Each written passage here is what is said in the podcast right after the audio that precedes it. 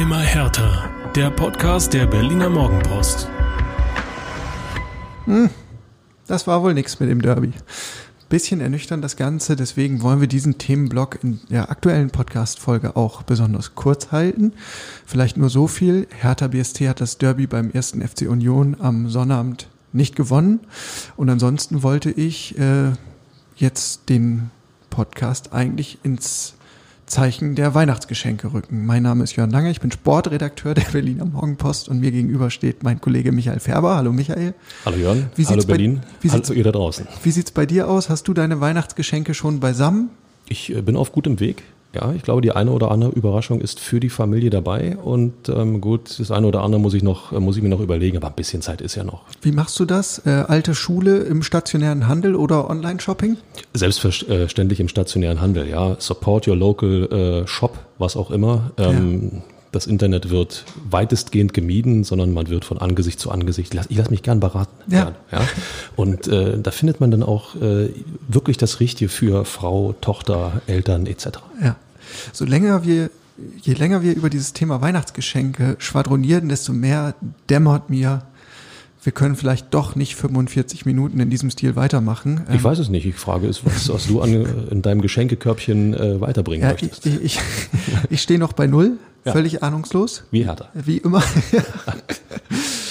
äh, nein, wir, wir müssen doch irgendwie die Kurve kriegen und ein bisschen über dieses Fußballspiel ähm, sprechen. Dafür äh, war die Nummer einfach zu groß. Also nochmal Hallo und herzlich willkommen zu dieser Post-Derby-Ausgabe des Immer härter Podcasts.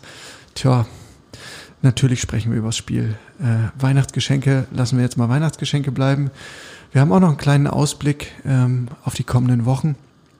Und äh, das Spiel gegen den FC Augsburg im Olympiastadion, das Wiedersehen mit Arne Meyer und einiges mehr. Lars Windhorst wird auch noch wieder sein Plätzchen finden in dieser Folge. Ähm, aber Michael, fangen wir mit dem Derby an. Endstand 0 zu 2, Halbzeit 0 zu 2, die Tore 0 zu 1 in der achten Minute durch Taivo Avoni, 0 zu 2 in der 30. durch Christopher Trimmel. Es war äh, von der Atmosphäre ein besonderes Spiel. Vielleicht fangen wir mal damit an, ganz allgemein gesprochen. Ähm, 22.000 Zuschauer, gut 22.000 Zuschauer im Forsthaus. Das hat es äh, über 20 Monate nicht gegeben. Du warst für die Morgenpost dabei. Wie war es denn so? Tja, äh, komisch. Also in jeder Hinsicht komisch. Ähm, ein volles Stadion mal wieder zu erleben, eine, eine volle Försterei noch dazu, denn bei so einem brisanten Spiel, ähm, wie du schon sagtest, das hatten wir knapp zwei Jahre nicht. Das äh, ist schon ein komischer Moment. Und dann allerdings vor diesem Pandemie-Hintergrund, äh, sagen wir mal, Menschenansammlungen, die äh, sich am Stadion einfinden, natürlich alle mit 2G-Optionen geimpft oder genesen. Das gibt dir, nee, nicht gibt dir, es sollte dir eigentlich ein gewisses Maß an Sicherheit geben, weil ähm, ja das ja auch die, die, sagen wir mal, die große Lösung sein soll, um die Pandemie zu bekämpfen. Trotzdem war es komisch, auch wieder mit, mit ja, Kollegen eng an eng zu setzen, ohne dass ein Platz daneben ist, mit, mit den Menschen ähm, Richtung äh, Stadion zu gehen, äh, dicht an dicht und äh, vor allen Dingen dann auch die am Eingang, ähm, sagen wir mal, die, die Trauben zu sehen, also Abstandsregelungen wurden da, äh, sagen wir mal, wenig bis gar nicht eingehalten. Ja. Am Eingang wohlgemerkt und drin wir können uns vorstellen, alles Stehplätze. Ihr wisst da draußen, wie es im Stehplatzstadion aussieht. Man steht eng an eng. Also auch da keine Abstände in irgendeiner Form. Deswegen auch die 2G-Regel. Trotzdem war es irgendwo komisch. Sehr zwiegespalten. Ne? Ja, Der. Kollege Peter Ahrens hat bei Spiegel Online geschrieben, ähm, Zehntausende haben es gefeiert, vor allen Dingen die im Stadion. Und mindestens genauso viele haben es kritisiert und beide haben recht irgendwo. Ja, äh, ja, nein. Fühlte sich irgendwie so an, als ob das müssen wir jetzt noch durchprügeln. Äh, äh, weil die Genehmigungen waren in irgendeiner Form raus, die Tickets waren alle irgendwo äh, verkauft an den Mann, Frau, Kind, Fan gebracht.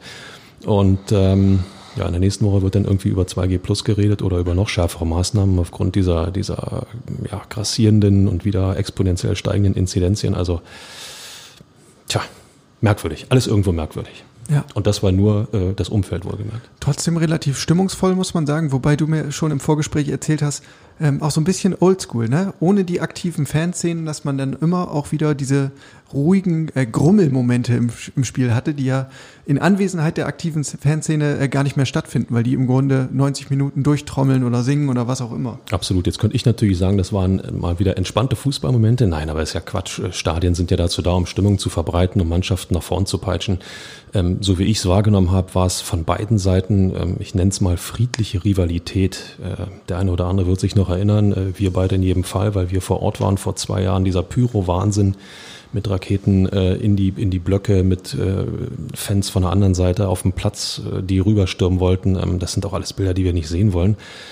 Andererseits, wenn es dann tatsächlich mal ruhige Momente gibt im Stadion, das kennt man nur aus Geisterspielen. Jetzt, wo Menschen da sind, ist auch das sehr, sehr merkwürdig. Also das passt in das Konstrukt ein wirklich, wirklich komisches Derby. Wirklich ja. komisch. Ähm, ein paar Stadionbesucher haben getwittert, naja, mit den Einlaufskontrollen, das wurde alles nicht so eng genommen.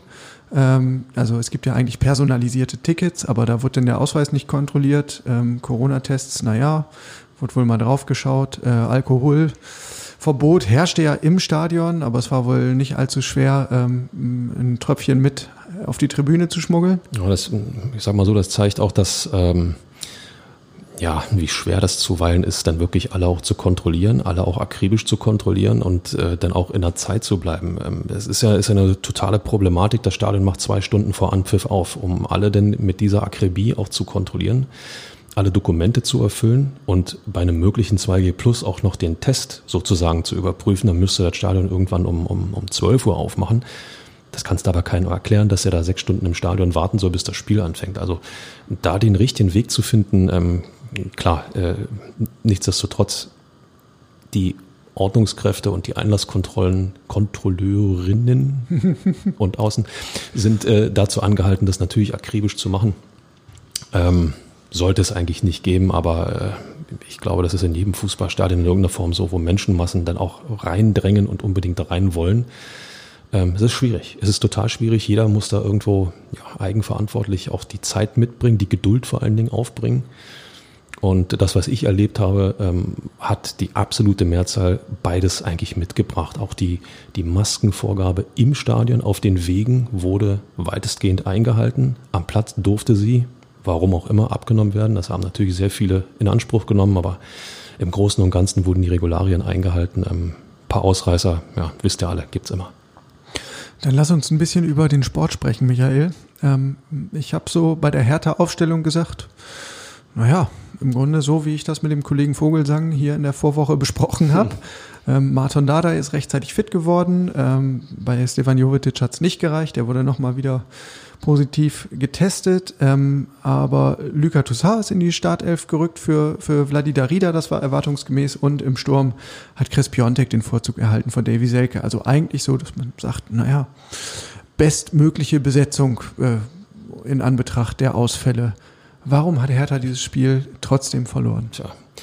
Ähm, ich fange mal anders an, ich steige mal anders ein. Ich sehe mich äh, in der 15. Minute noch zu einem Kollegen sagen, ähm, also wenn ich ehrlich bin, ähm, das ist bisher mit der beste Auftritt, den Hertha hier in der Försterei in der Bundesliga abliefert. In den ersten beiden Spielen in der Bundesliga, das war verhalten, ängstlich, viel zu abwartend. Man hat Union ähm, gestattet, äh, von Anfang an Wucht zu entfalten. Das war diesmal anders. Hertha hat sich hat sich, äh, ich sag mal, mutig den Ball geschnappt. Das ist auch nicht wirklich typisch für Dardai-Mannschaften, aber in diesem Fall haben sie versucht, wirklich den Ball in den Reihen zu halten, nach vorne irgendetwas zu kreieren und, und Union erstmal nicht zur Entfaltung kommen zu lassen. Dann war allerdings diese Viertelstunde rum. Und dann kippte dieses Spiel, weil ähm, du kannst ja 100% Ballbesitz haben, wenn du keine Idee entwickelst, um irgendetwas aufzuspielen, dann hast du immer Schwierigkeiten. Und Union hat Hertha klassisch austoben lassen, und hat sich dann Stück für Stück nach vorn geschoben, Stück für Stück früher angelaufen, zu Fehlern gezwungen.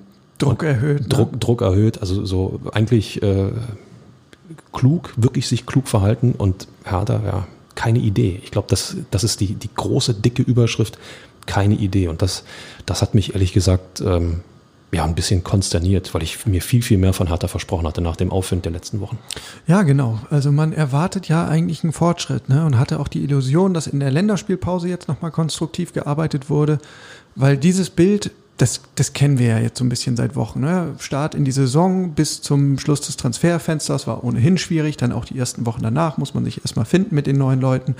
Aber zuletzt war ja durchaus eine Handschrift zu erkennen, ähm, nämlich dieses kompakte, sichere Stehen, Mittelfeldpressing und dann schnelles, geradliniges, vertikales Umschalten. Spiel nach vorne. Und das Problem ist, du torpedierst diesen einen Plan, den es offenbar nur gibt, mit einem individuellen Fehler und dem ganz frühen 0 zu 1. Und da steht Niklas Stark dann, ja, in, in all seiner Erschöpfung und auch Ehrlichkeit nach dem Spiel am Mikrofon und sagt, ja, das war halt Mist für unseren Plan. und dann hast du keinen Plan B. Ja, also kein, kein Plan B. Ähm, ist auch äh, durchaus diskutabel, dass man da, äh, sagen wir mal, nur eine Marschroute hat. Aber ja. wenn du, wenn du einen Gegner hast, der äh, äh, dich deiner eigentlichen Kraft total beraubt, indem er sagt, wir kommen nicht raus, ihr müsst kommen, dann darf so ein Fehler nicht passieren. Jetzt ist Martin Dardai äh, ein sehr junger Profi, sehr, hat sehr viel Entwicklungspotenzial. Ähm, ich sage mal, dem kann man so einen Fehler durchaus zugestehen. Dass das im Derby passiert ist, natürlich total Mist. Das wird ihm, das wird ihm immer am Hacken kleben, das Ding. Andererseits, ähm, er hat versucht, die, die Szene, der Ball kam ja von außen, von links, äh, also aus härter Sicht auf der rechten Seite äh, in, Richtung, in Richtung Mitte wurde der Ball gespielt und er hat versucht, den Ball mit seinem stärkeren linken Fuß mit dem Außenriss in irgendeiner Form zu klären und hat sich da natürlich total verhaspelt. Ich glaube, das wird er nie wieder machen. Beim nächsten Mal wird er seinen schwächeren Rechten nehmen, nur um den Ball zu blocken, weil mehr muss er nicht tun. Ähm, dann kommt jemand wie Avonie überhaupt nicht an den Ball, der ihn zwar gerade anläuft, aber nochmal, Dardai, Martin Dardai hat dann den Ball und das ist ja auch eine Kante. Ja, ähm, das was Mist was das, was dann passiert, danach, okay, ein Torjäger ist dazu da, um auch solche Chancen zu nutzen. Ja. Also du hast zum einen diesen individuellen Fehler zum 0 zu 1, der dein gesamtes taktisches Konstrukt sozusagen über den Haufen wirft. Ne? Weil sobald der Gegner führt, gibt es keinen Grund mehr für, für den Gegner irgendwie wahnsinnig viel zu riskieren und natürlich hast du dann keine Konterchancen mehr.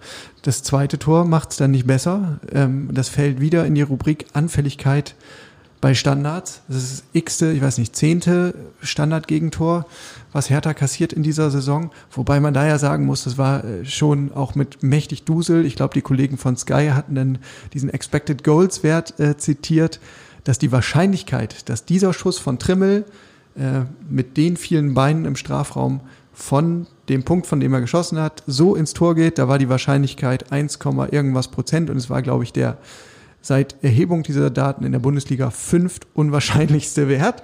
Also zeigt mir, wie viel Spaß solche äh, Statistiken tatsächlich ja. machen. Ja. Wobei äh, die, die, Distanz war nicht so groß, der Winkel war auch nicht absurd. Ich glaube, der entscheidende Punkt in dem Fall war, dass äh, unheimlich viele Beine im Strafraum standen und das ist ja wirklich, äh, das Spielgerät rauscht dann durch, durch zehn Personen durch oder so. Da hast du als Torwart, um, um, um mal da anzufangen, als Torwart hast du natürlich in solchen Situationen überhaupt keine Chance. Du musst irgendwo gewappnet sein, dass das Ding abgefälscht wird, bewusst oder unbewusst, musst dann entsprechend reagieren, tust es nicht, Torwartfehler. Jetzt äh, geht der Ball praktisch wie ein warmes Messer durch Butter, keiner kommt mehr ran und der Torwart steht einfach da und muss ihn passieren lassen, weil er ja, wie gesagt, irgendwo gebunden ist, um zu gucken, wo könnte der Ball noch anecken. Ähm, andererseits dokumentiert dieses Tor auch den weiteren Spielverlauf, den Spielverlauf in dieser 30. Minute in jedem Fall, aber auch den weiteren Spielverlauf. Auf der einen Seite, bei Rot-Weiß, Mut, Mut, irgendetwas zu probieren, auch eine Idee zu haben, nicht lange zu fackeln. Und bei Blau-Weiß, tja, sich emotionslos, und das ist dann unterm Strich vielleicht das Erschütterndste, sich emotionslos in diese Derby-Niederlage, sich dieser Derby-Niederlage hinzugeben. Mhm und äh, das war in den Minuten vor dem 0 zu 2 der Fall und speziell in den Minuten nach dem 0 zu 2 der Fall. Ja. Und äh, so kannst du nicht auftreten. Ja. In keinem Spiel, aber in einem Derby, liebe Leute, schon gar nicht. Ja, also ganz so extrem würde ich es vielleicht nicht formulieren. Ich habe es schon irgendwie gesehen, dass die Mannschaft gewollt hat, gerade in der zweiten Halbzeit. Ne? Zweite Halbzeit, ich meinte jetzt direkt vor dem Tor und auch danach. Ja, genau, also diese, das war, genau. das, das wirkte das, schon wie so ein Todesstoß. so eine Erschlagenheit, genau. Und äh, dann bist du wieder ratzfatz in dieser alten Diskussion, ja, wo sind die Anführer, wo sind die Leadertypen, wo sind die, die die Kollegen aufrütteln und sagen, komm, weiter, weiter. Und äh, man hat einfach nur Stille äh, vernommen auf dem Platz. Ähm, alle haben sich so ein bisschen pflichtschuldig gegenseitig angeguckt und ja, was machen wir denn jetzt? Hm das war auch was, was der Trainer im Nachhinein bemängelt hat. Er sagte, ja, Laufleistung war gut, äh, von der Distanz, auch Sprintwerte sind in Ordnung, der Wille war da, Leidenschaft, alles okay, aber insgesamt so die Körpersprache, mh, mm, Das reicht mir nicht, das ist zu wenig. Ist es absolut. Und äh, bei allem Respekt 0 zu 2 nach 30 Minuten ähm, gegen, ähm, ja, auch wenn es eine gut funktionierende Union-Mannschaft ist, aber da ist kein Spiel der Welt verloren. Wenn man, wenn man ein bisschen, wenn man ein bisschen Willen zeigt, ein bisschen Trotz zeigt, ein bisschen jetzt erst recht Mentalität an den Tag legt. Und ähm, wir haben schon so oft, äh, Jörn, über Niklas Stark gesprochen. Ich nehme den Burschen da absolut in die Pflicht, auch weil er die Kapitänsbinde getragen hat in Abwesenheit von, von Derek Boyata, ähm, da, muss, da muss von einem solchen Spieler eine Initialzündung kommen. Und wenn er sie auf dem Platz zusammenscheißt, wenn er sie anbrüllt und, und, und sie versucht irgendwie wach zu rütteln, aber da kam gar nichts. Und äh, nochmal, das, ich ringe nach Worten, ihr merkt das gerade, weil, weil ich es weil nicht verstehe. Es ist zum x-ten Mal, dass es so passiert. Ja. Und gerade in so einem Derby. Jeder Spieler sagt vorher, da brauchst du keine extra, extra Motivation. Also ich hatte das Gefühl, die Hertaner, zumindest dann in der ersten mhm. Halbzeit, haben noch ein ordentliches Portionchen gebraucht. Ja. Jetzt war Hertha insgesamt sehr, sehr harmlos vor dem gegnerischen Tor. Trotzdem ähm, ist den Gästen ein Treffer gelungen. Kurz vor der Pause, äh, nimm uns nochmal mit, was ist passiert? Ähm, eigentlich hatten wir alle schon abgeschaltet Richtung Halbzeit. Äh, es kam ein langer Ball auf, auf äh, Chris Piontek, der gut gestartet war, ähm, sich an die, an die ja, linke Seite des Strafraums hat fallen lassen mit dem Ball, äh, den Ball gut behauptet hat und gewartet hat, bis auch Mitspieler nachrückten. Das war auch nicht so selbstverständlich an, an diesem Abend. Ähm, ich glaube, Plattenhardt war es denn, äh, dem er den Ball zugespielt hat. Die Flanke kam, Union-Torwart Lute aus dem Tor und ja, mit einer völlig, aber völlig verunglückten Faustabwehr. Der Ball bleibt heiß. Ähm, Peter Pekarik kommt zum Kopfball aus, was waren das, sieben Metern, acht Metern und macht ihn eigentlich rein. Robin Knoche von Union versucht noch zu klären, allerdings hinter der Linie. Der, der Torlinienassistent springt sofort an. Tor für Hertha. Jawohl. Einfach, eigentlich hatten wir es eingepasst. Ich habe schon geschrieben. Ja, von wegen ja. Wachrüttler und, und Hoffnungsschimmer kurz vor der Halbzeit. So. Völlig aus dem Nichts, aber wenn es denn fällt? Das ist ja wurscht. Das, ja. das, das Tor fällt, äh, kann ja immer reingehen. So. Aber dann ging das Spiel nicht weiter. Ja. der Klassiker. VAR, nochmal gehört, nochmal gehört. Ja, und man wusste nicht, ist es jetzt irgendwie ein Rempler gegen Lute?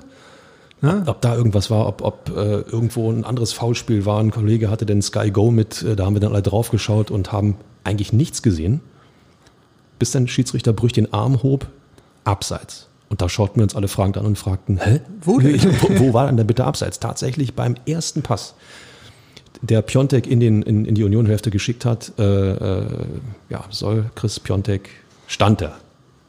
Ganz knapp. Die, ja, die Linie hat es ja bewiesen. Ganz knapp. Stand er im Abseits. Hauchdünn, ganz knapp.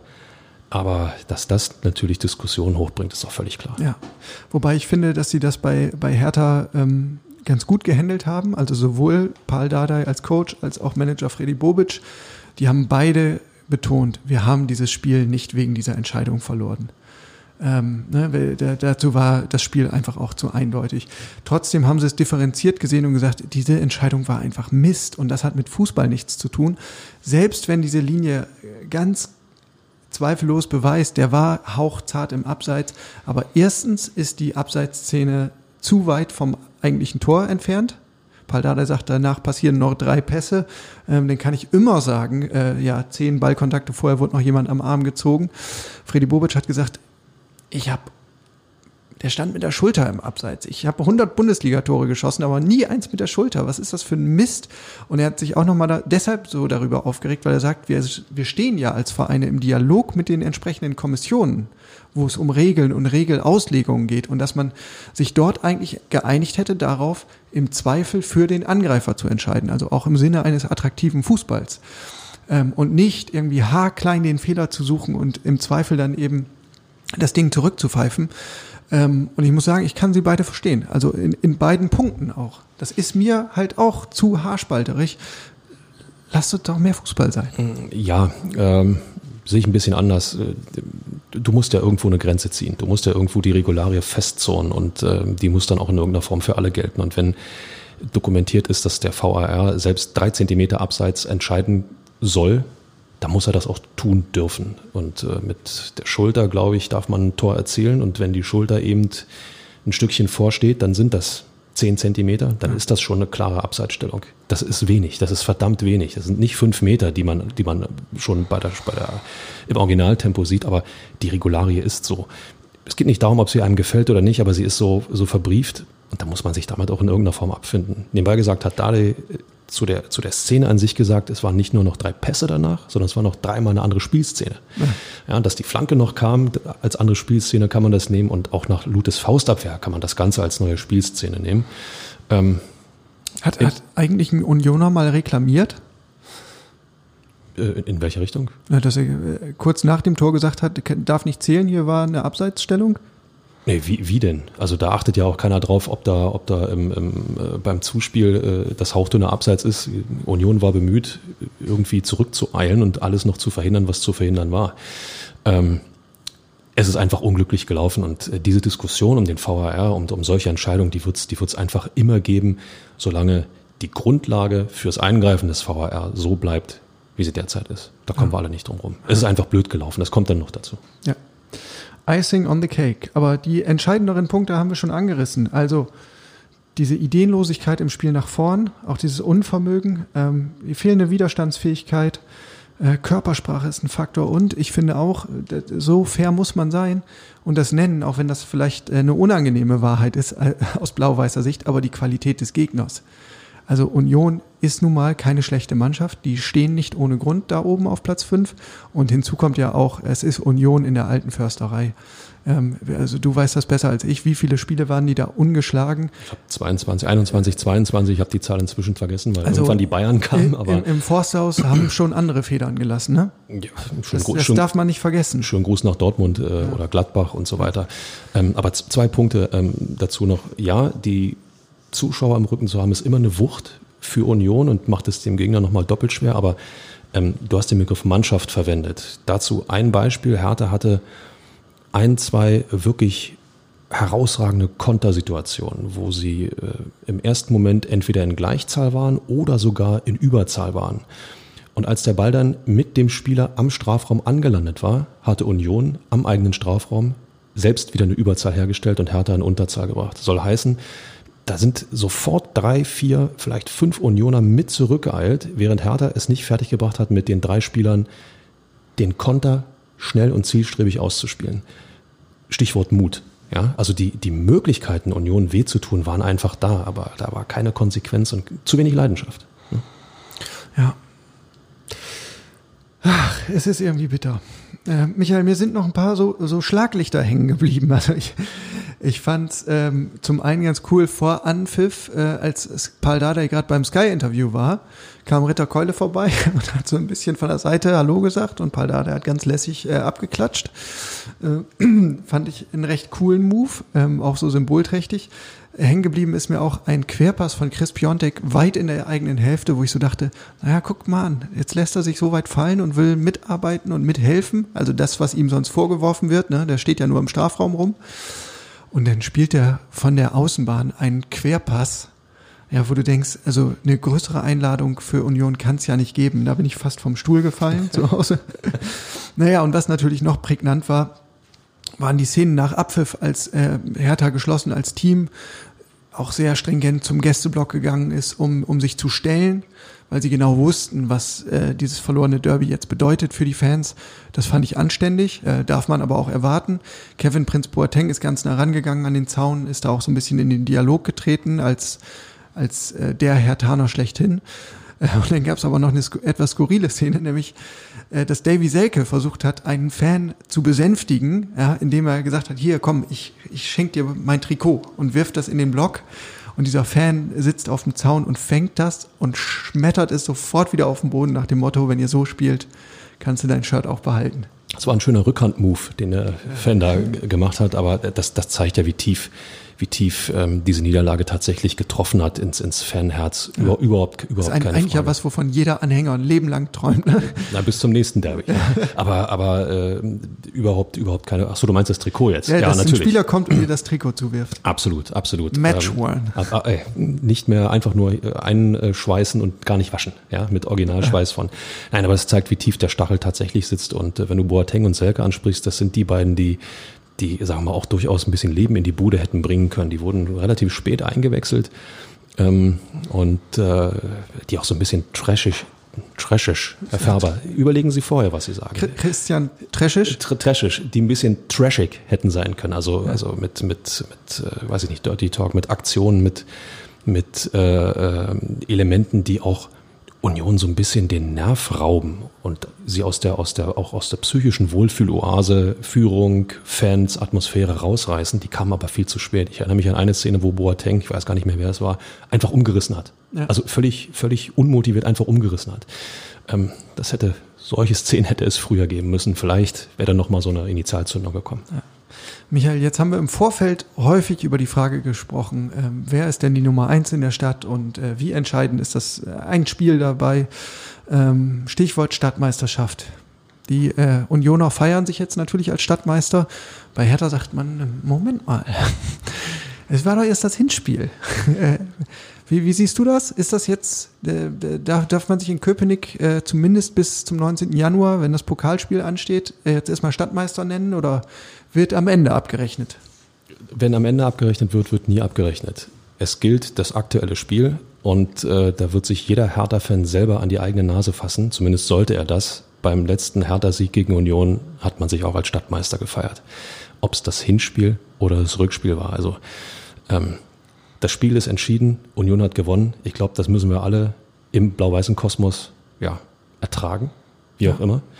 Ja. Äh, aber es ist ein Fakt, an dem man nicht rumkommt. Hertha hat verloren. Union ist Stand Samstagabend 20 Uhr 22 Stadtmeister in Berlin. Das ist einfach so. Aber die, aber die nächste Chance, du hast es schon angedeutet, die nächste Chance, das wieder gut zu machen, ist ja da. Genau, es sind jetzt noch zwei Spiele in dieser Saison da, um das wieder gerade zu rücken. Beide im Olympiastadion. Vielleicht nicht so schlecht. Und ich habe auch schon einige Kommentare gesehen in den sozialen Netzwerken, wo es hieß, ach, wir haben ja jetzt auch noch eine Winterpause und damit auch eine Transferperiode. Da kann sich ja noch mal was tun in Bezug auf die Kadergestaltung.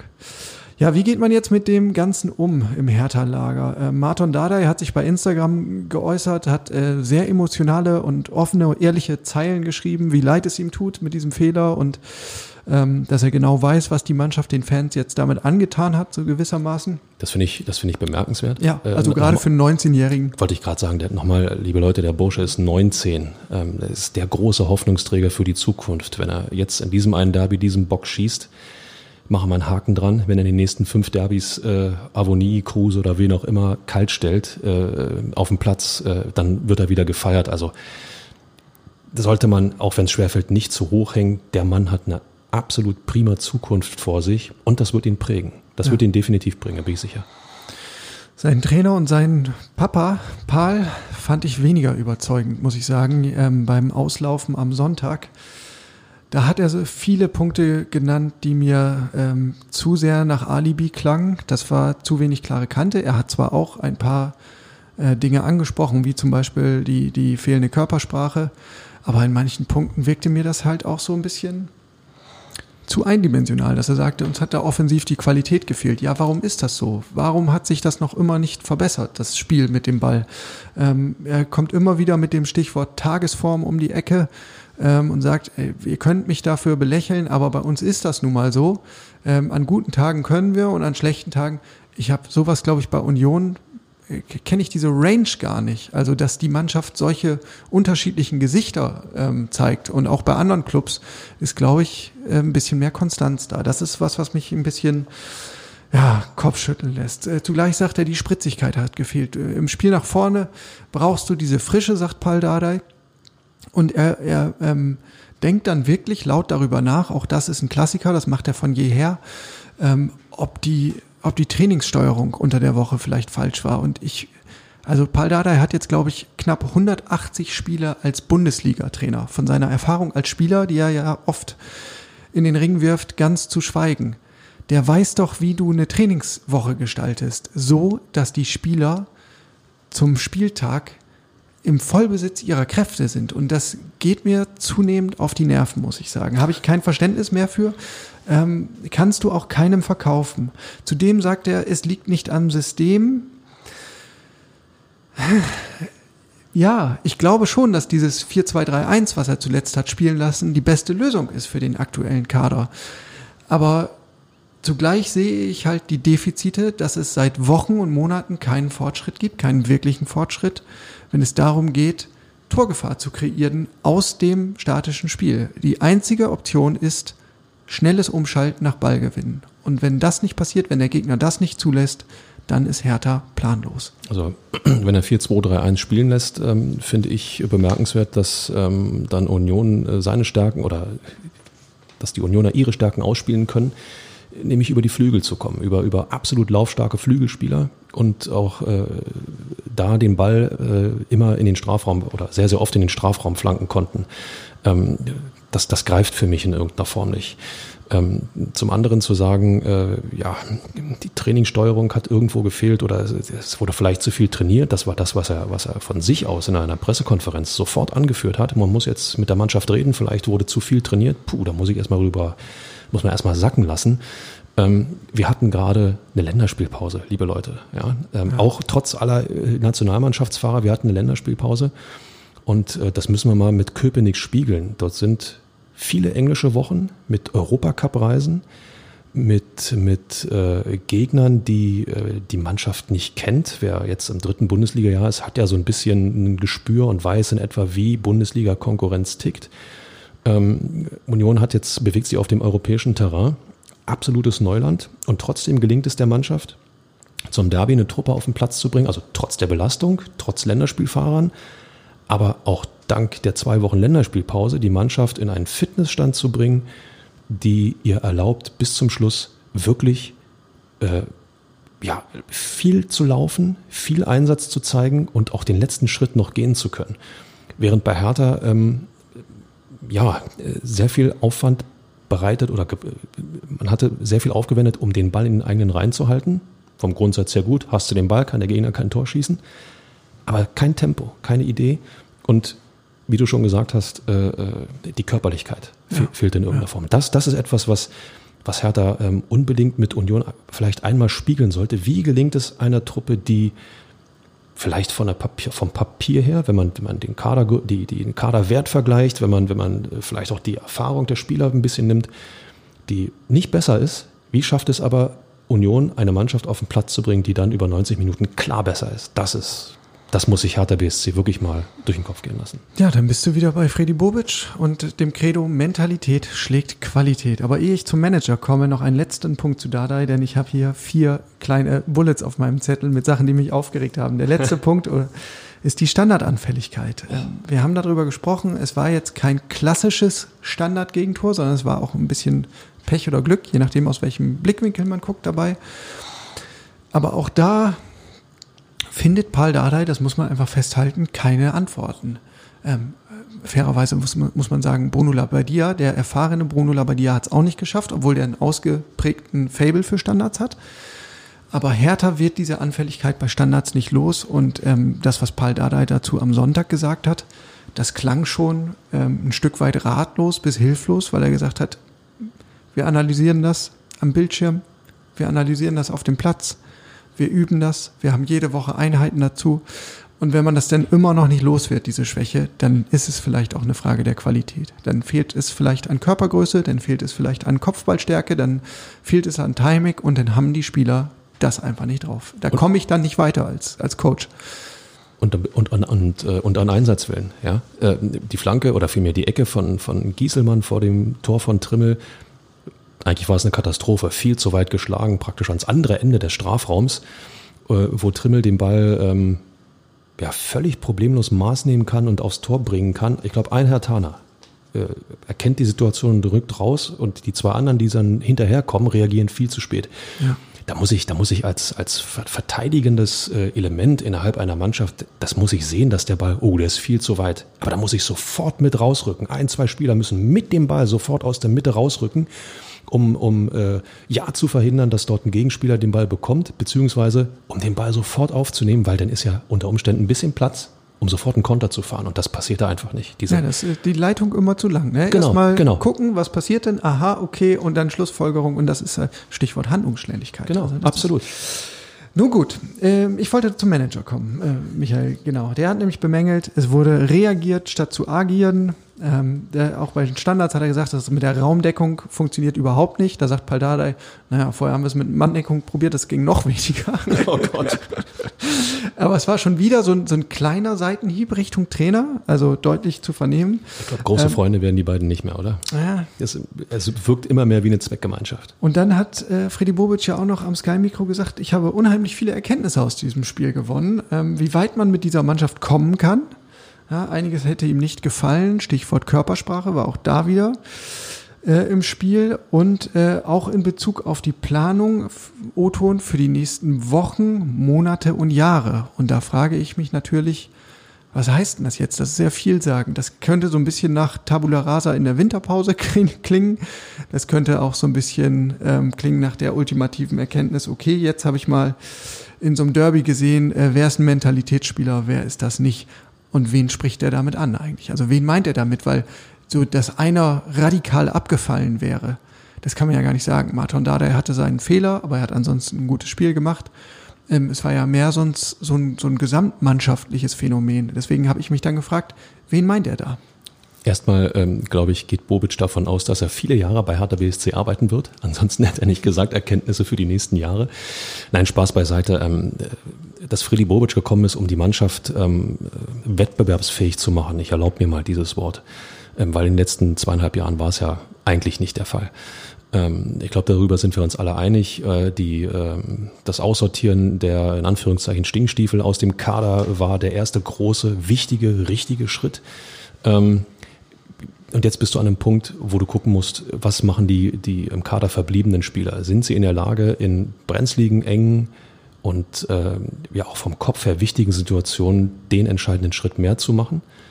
Da habe ich keinen gesehen am, Son am, am Samstagabend, keinen einzigen. Weder Niklas Stark noch Luka Toussaint, ähm, noch, ja, wer fällt mir noch ein? Chris, Chris Piontek, Chris der, Piontek ja, ist auch so einer. Richtig, der hat ja einen sehr hohen Anspruch, äh, was man ihm zugute halten muss. Er ist ein Stürmer, der auch ein Zuspiel braucht. Ähm, auch das gab es nicht, aber nichtsdestotrotz, er strahlte, strahlte eigentlich in keiner Situation Torgefahr aus. Und das wird sich Freddy Bobic angeschaut haben. Also die, das klingt für mich so, dass die, die, die, zweite, die zweite Welle, um mal im Corona-Jargon zu bleiben, ähm, dass die zweite Welle, was die Kaderbereinigung angeht, ähm, ja, unmittelbar bevorsteht. Ob schon im Winter, das glaube ich nicht. Im Sommer, da bin ich mir ziemlich sicher. Mhm, das könnte ich mir auch vorstellen. Und dieses Trio, was du angesprochen hattest, da, da bin ich dann auch so drauf gestoßen, weil es ist ja die Frage, wer in solchen Spielern brauchst du Leader? Ähm, Leute, die die Mannschaft zusammenhalten. Das ist immer wieder das Thema bei Hertha mit der Achse. Und das wäre ja genau, äh, das werden die Wirbelkörper Körper dieser Achse. Niklas Stark defensiv, respektive Dedrick Boyata. Davor Luka Toussaint 25 Millionen Einkauf und vorne Chris Piontek 24 Millionen Einkauf. Große Qualität, äh, gerade Piontek auch erfahren, international.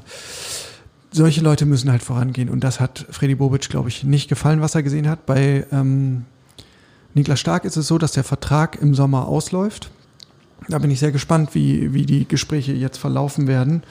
Ähm, es, es ist zumindest, es ist zumindest, ähm, es bleibt spannend, es bleibt eine total spannende Situation und, und ähm, ja, also ich, ich kann mir ehrlich gesagt schwer vorstellen, dass alle drei nach dem Sommer noch bei Hertha BSC sind. Ja, ja, ja. Und, und es braucht, es braucht dort einfach nochmal einen anderen Input.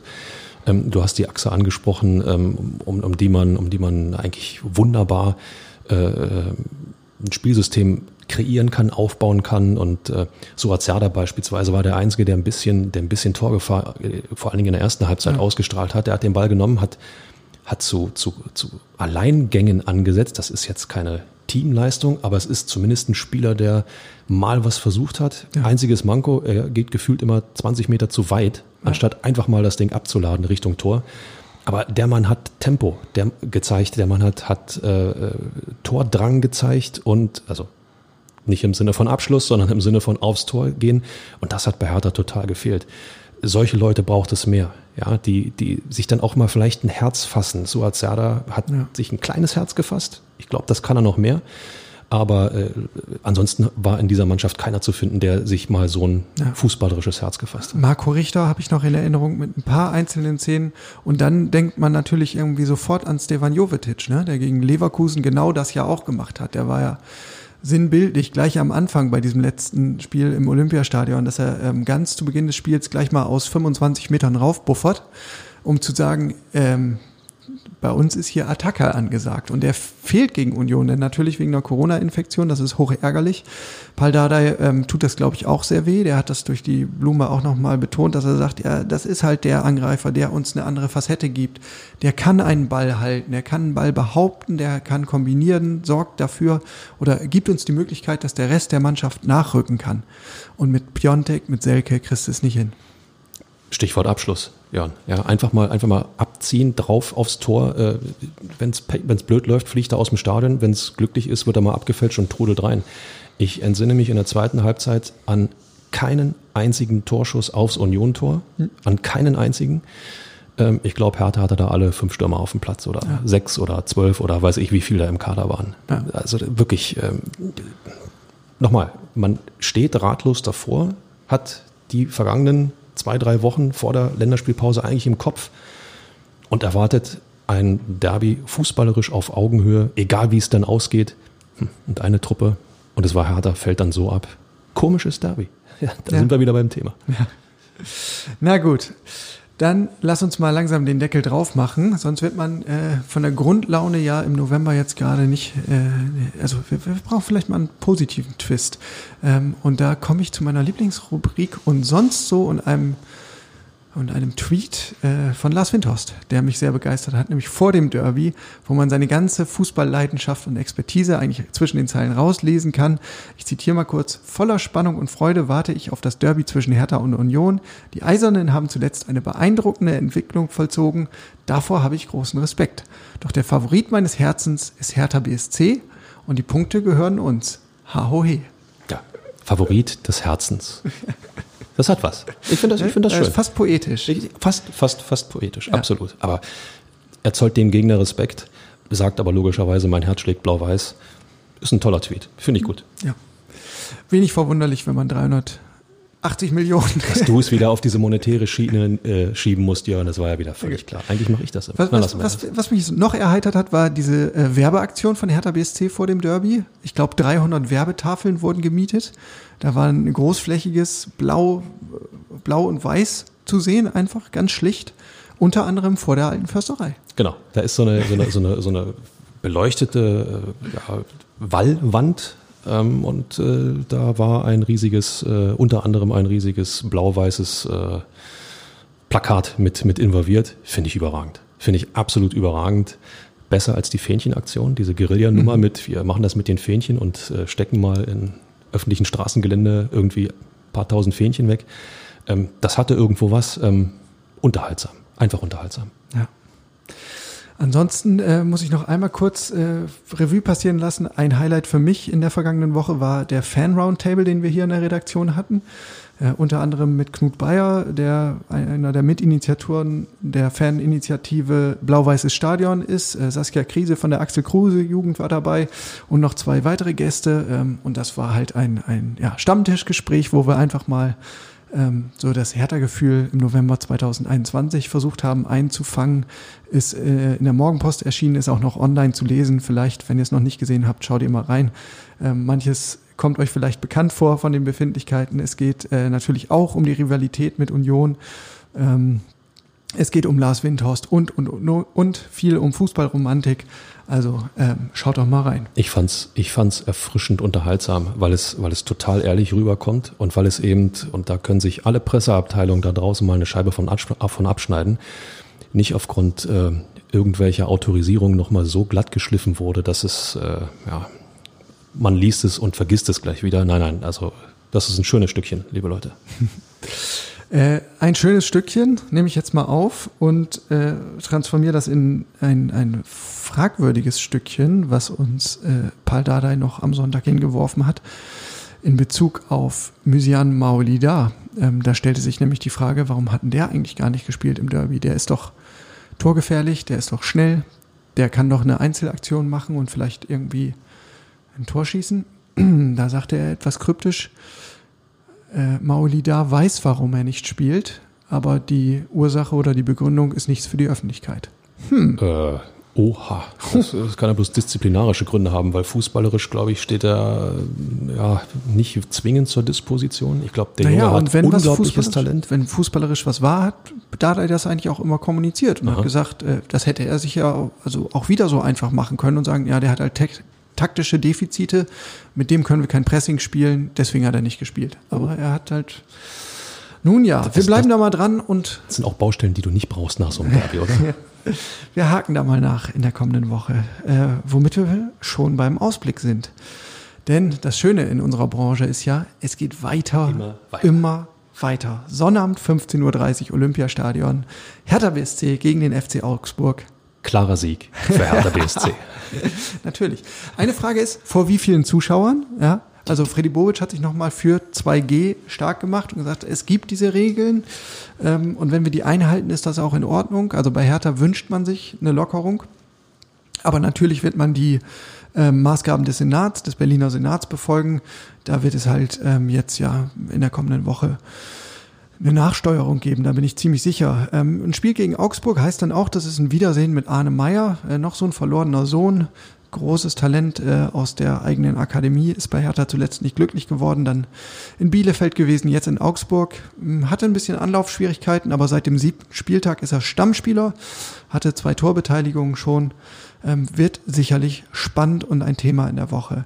Ansonsten Augsburg, naja, Tabellen 15. muss man sagen, nicht so berauschend.